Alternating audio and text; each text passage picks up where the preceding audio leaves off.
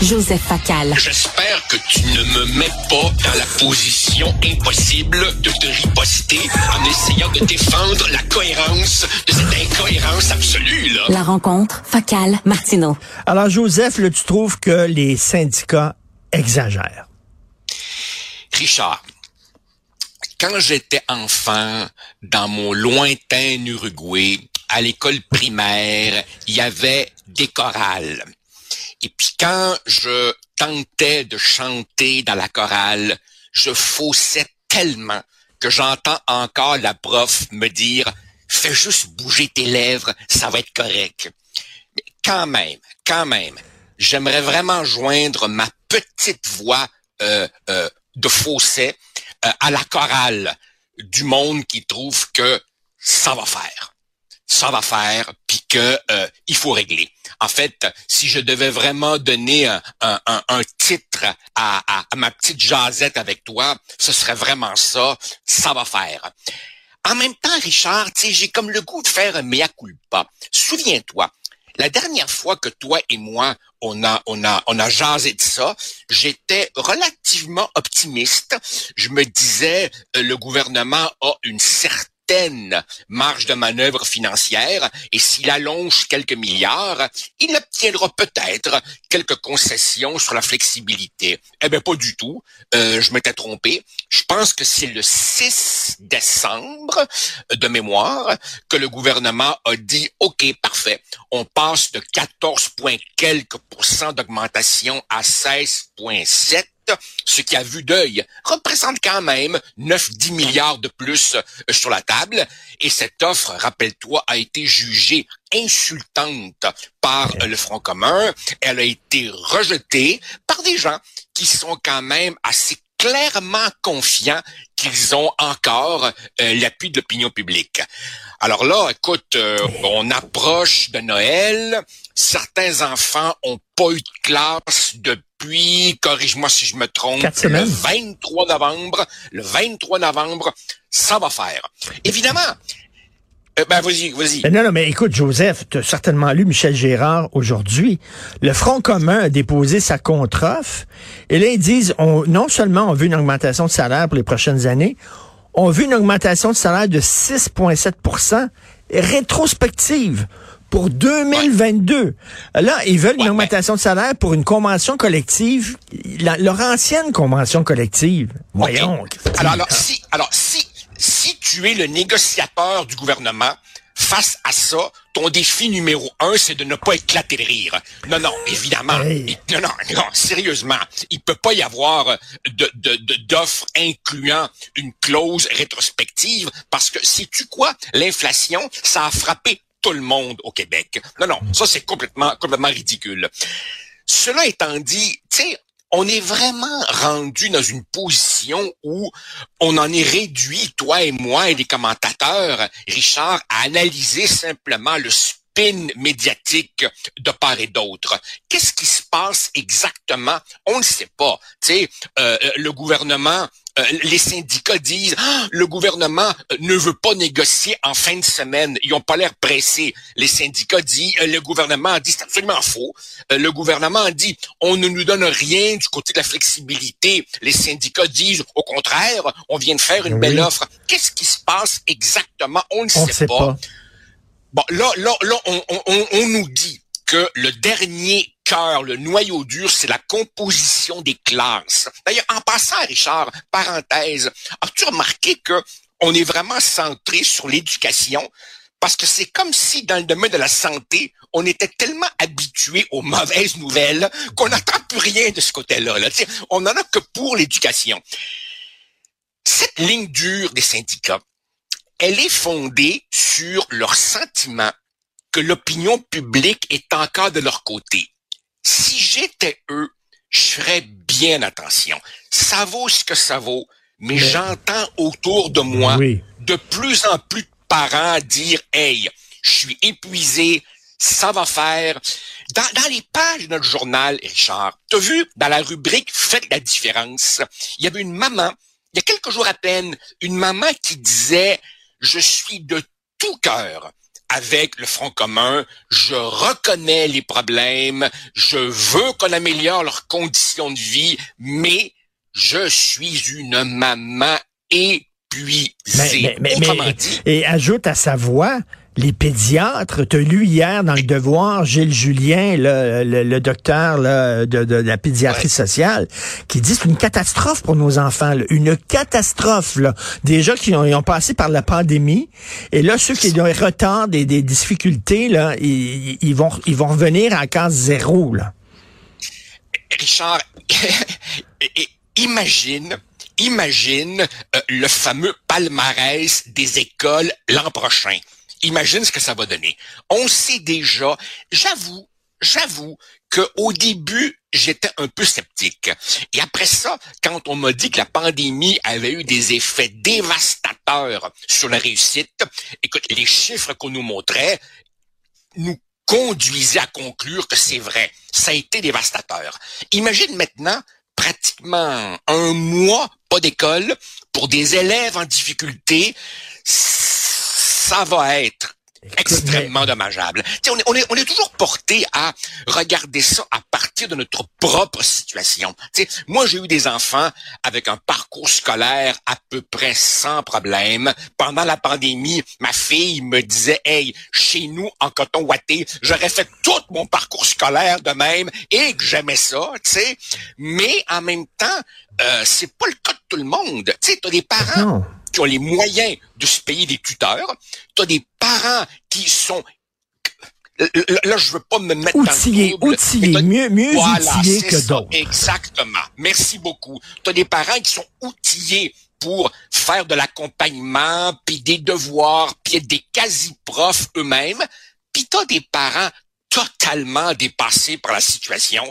Et alors eux, vraiment, vraiment. J'avais, j'avais un porte, j'avais un porte-parole des parents, euh, d'un regroupement de parents tantôt, euh, Joseph, puis il dit, je vous rappelle que selon les statistiques, 50% des Québécois sont analphabètes. Il dit ça, il dit ça veut dire 50% des parents actuellement là sont analphabètes. Comment ils peuvent aider leurs enfants à faire leurs études à la maison? Hein? Richard, toi et moi, toi et moi, on a souvent parlé de l'autocensure. Ça, c'est un domaine dans lequel je tourne ma langue 77 fois avant de parler, mais tu as raison. 50% des Québécois ont de la misère à lire une recette de cuisine, à lire une prescription sur une boîte de pilules. Alors, essaie de les imaginer en train de faire des mathématiques. Euh, et bien entendu, et bien entendu, du côté de l'école privée, on n'a pas perdu une journée.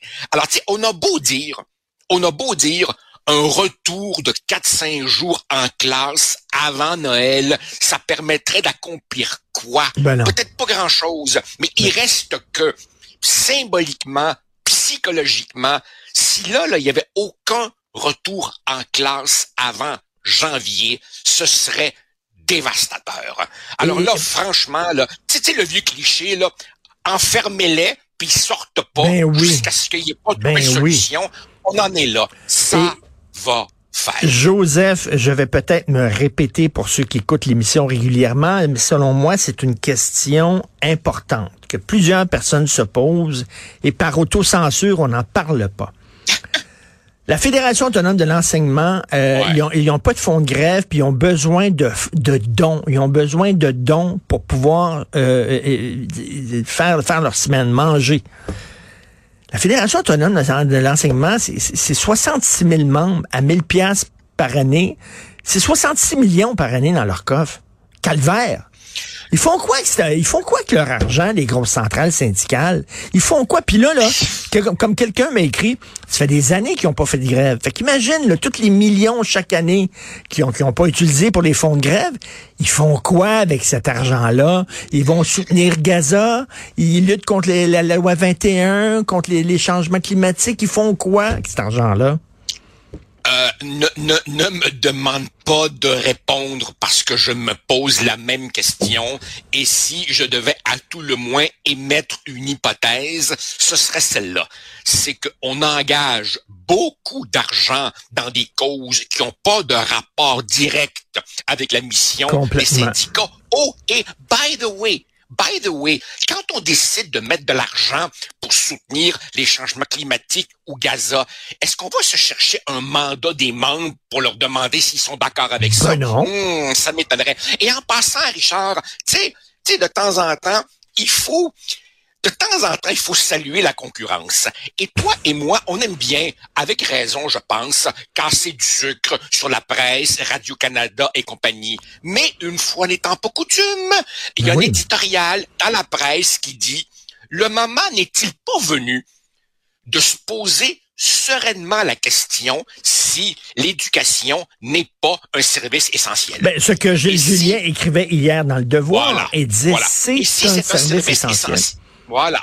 Et à, partir de là, si c'est un service essentiel, euh, ça ne veut pas dire euh, euh, interdire tout moyen de pression, mais ça veut dire à tout le moins baliser ça de manière à ce qu'on ne revive plus ce qu'on est en train de vivre en ce moment, car les perdants seront toujours les mêmes. Parce qu'une grève dans une, une usine qui fabrique des boîtes, ça n'a pas le même impact qu'une grève des écoles ça n'a pas le même impact, là. Vraiment, là. Et tu sais, euh, Gilles Julien, dans son texte, dans Le Devoir, justement, là, il arrive avec la, définition de ce que c'est qu'un service essentiel. Il dit, les services essentiels en santé et en services sociaux au Québec sont définis comme, là, j'ouvre les guillemets, ceux dont l'interruption peut mettre en danger la santé et la sécurité publique de l'enfant. Ils doivent être maintenus par les partis. Ben, je m'excuse, mais là... Euh, Richard, Richard, pendant, pendant 20 ans, à l'université, j'ai vu arriver des jeunes dont les lacunes étaient telles que je me demandais comment ils ont fait pour parvenir jusqu'à l'université. Et ça, c'était à l'université. Alors imagine ceux qui se rendent même pas jusque-là, même pas jusqu'au cégep, l'ampleur de leurs difficultés est telle qui n'ont pas besoin en plus d'être privés du peu qu'ils vont recevoir. Oui, ben, je crois qu'il y a là une discussion sereine à avoir sur l'éducation comme service essentiel. Et ça, le gros problème qui sera pas réglé par la grève et les négociations, ça sera pas réglé, c'est notre complaisance on fait passer des élèves qui ne devraient pas passer. On en parle souvent. Comment ça se fait que des élèves écrivent mal à l'université? Et ça, on n'en parle pas. Mais ça, là, c'est au cœur même de notre système d'éducation, cette affaire-là. Ah, mais, ouais, mais Richard, mais regarde, depuis des années, depuis des années, quel est le critère que le ministère euh, valorise, utilise le plus pour juger de ce qu'il appelle en jargon la réussite éducative. Le critère numéro un, c'est le taux de diplomation.